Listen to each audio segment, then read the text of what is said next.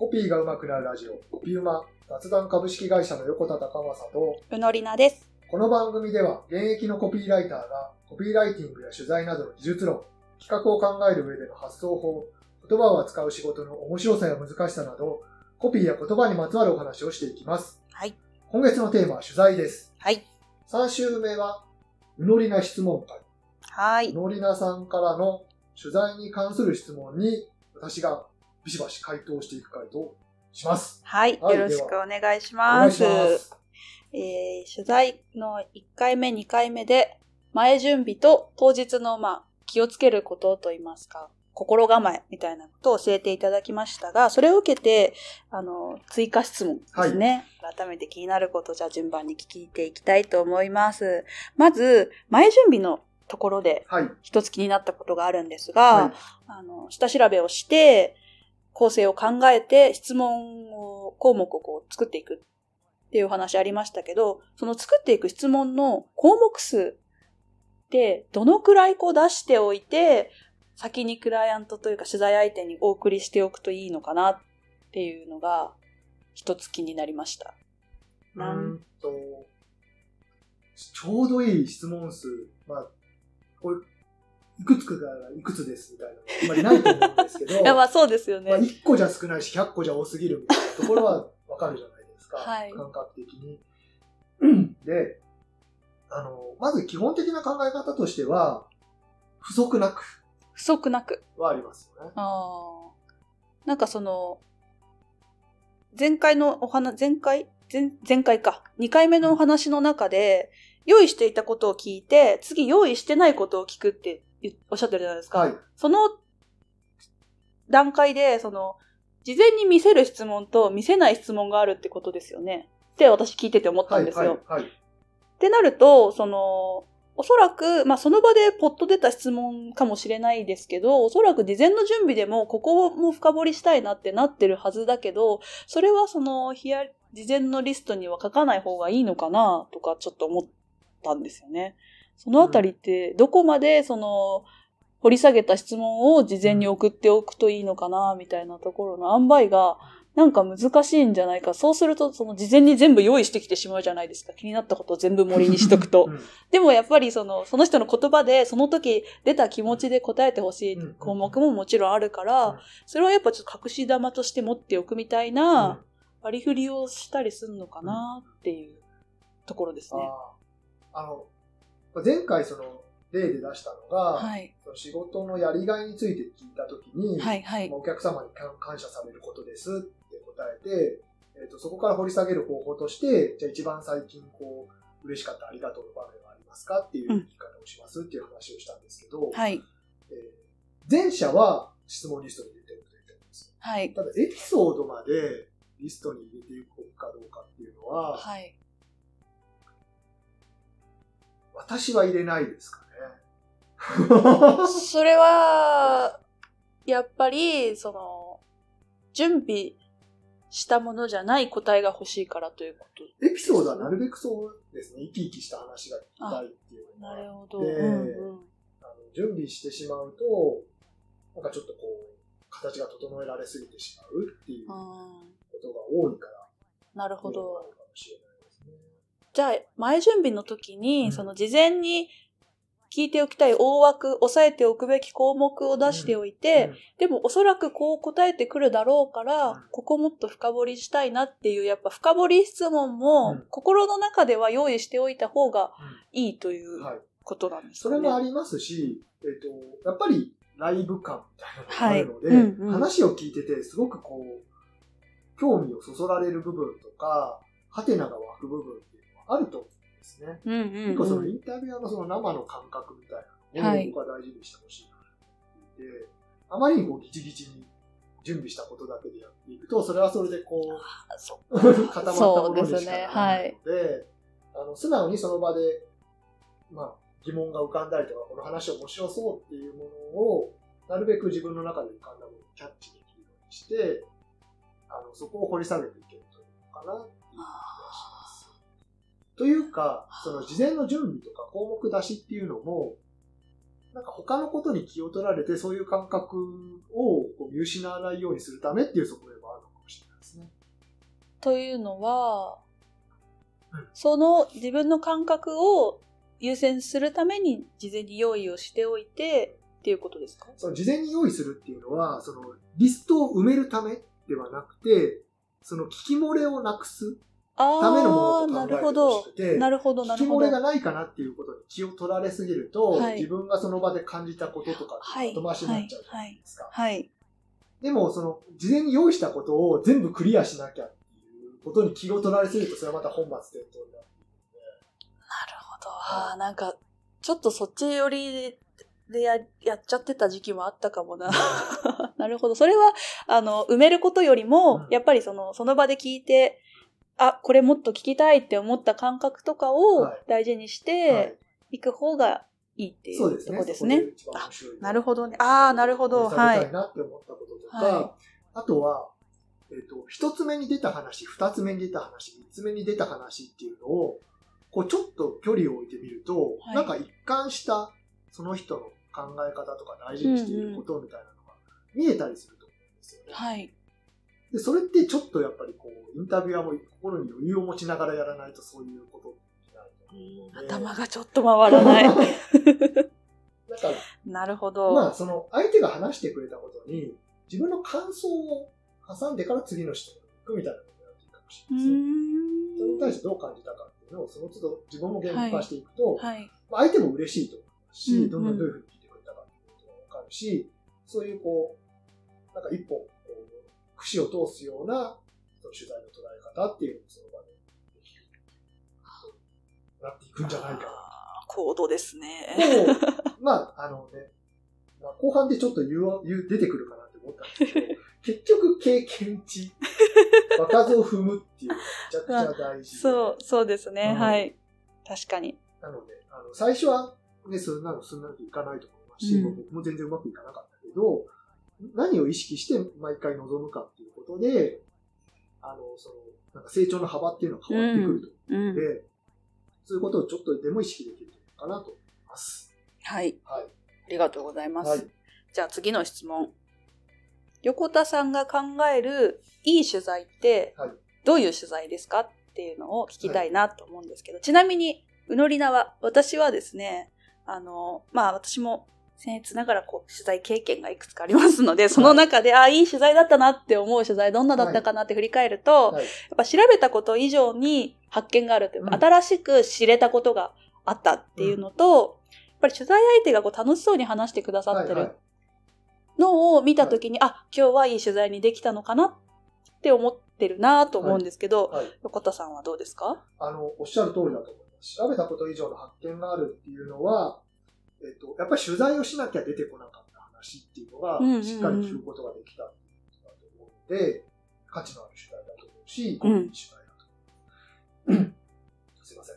あと、取材相手が楽しそうっていうのは、まあそれにつきますよね。あの、うん話を、前回も少し触れましたけど、はい。取材相手はそのために時間を作ってくれたりとか準備をしてくれてるので、あの、いい時間にするっていうのはとっても大事なことで、楽しくその時間を過ごせたとか、話をしたことで自分もこう何か発見があったみたいなところを持って帰ってもらう。うん。すごく大事かなと思います。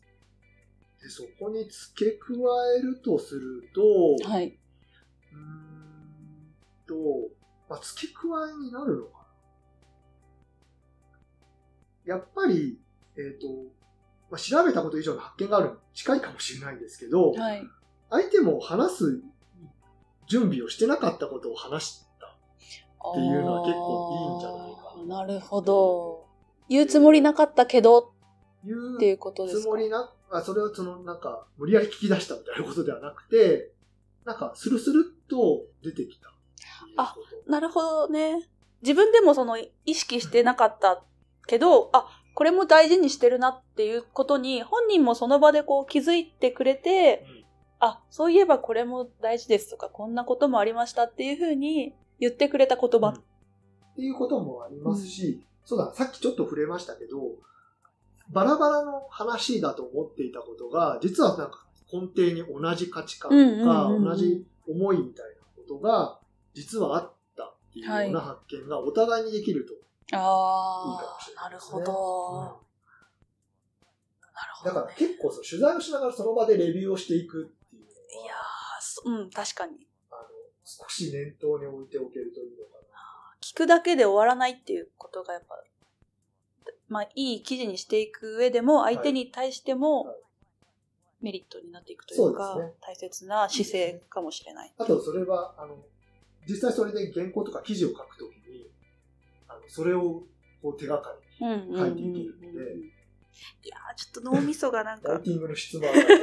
脳みそが2、3個ないとできないかもしれないけど、でも、そういうふうに考えながら話を聞けるようになっていくと、より取材も楽しめるかもしれない。そうですね。そうですね。はいなるほど。はい。で、それができるようになるためには、やっぱり爆発はある程度必要かなと。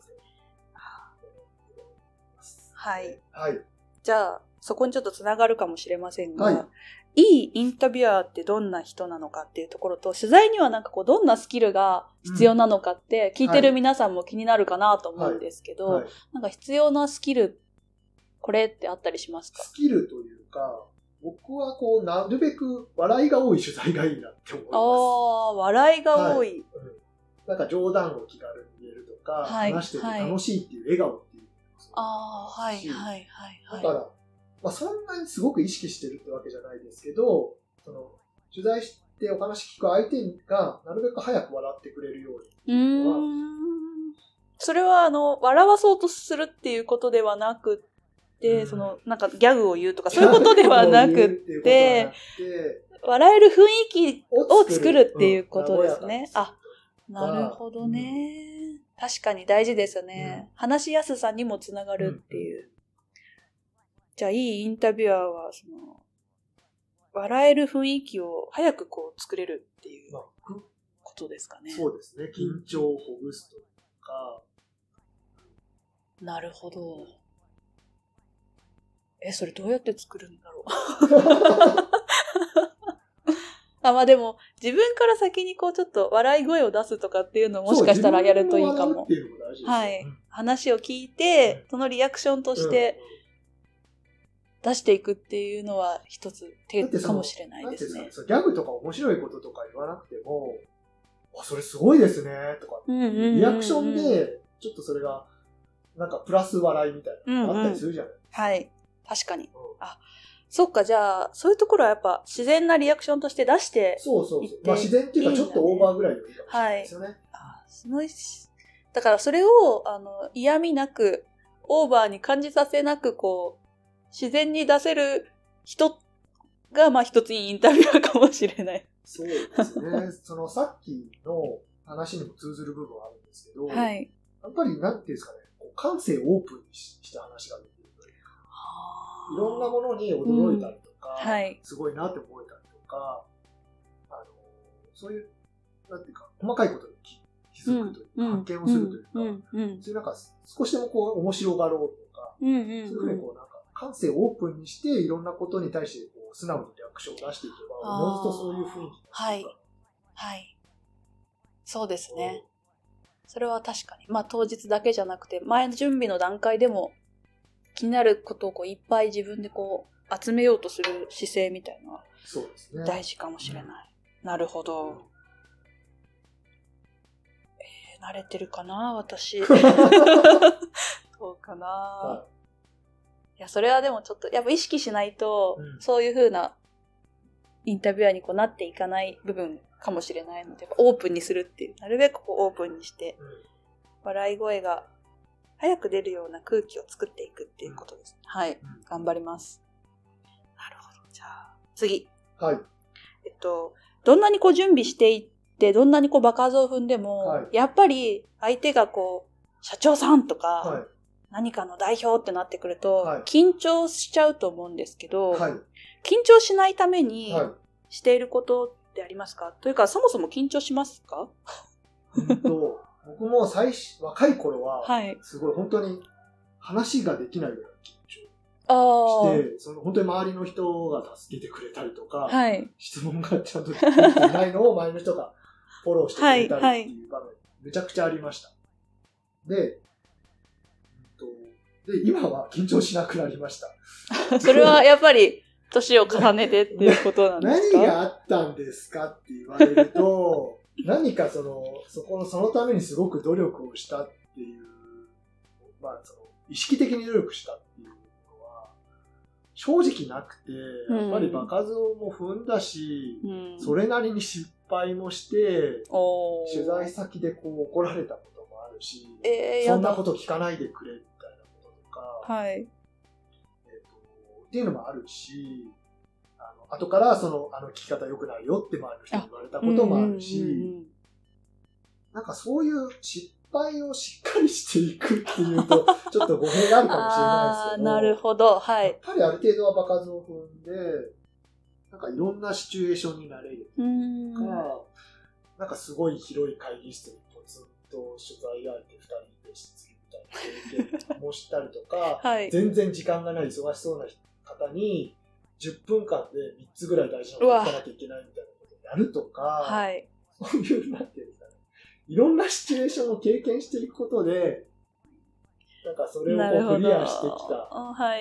自信みたいなものが、えーと緊張しない一つのなんか支えにはなっているかもしれないですね。どういう場面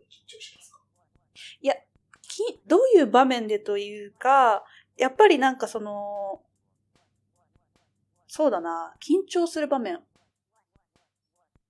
ちゃんと聞けるかなっていう不安をまず感じてしまっている時とか、あと、やっぱ相手が楽しんでないって時緊張してしまうかもしれないですね。うんなんかこう、あんまりこう笑ってくれてないなというか、はいはい表情が硬いなだったり、って思ってしまった瞬間になんかもう、あ、やばいってこう思って、はい次質問どうしようみたいな感じになってしまうなと思うんですよね。はいそういう時にこうどうすればいいのか、もうどうしようもないのか。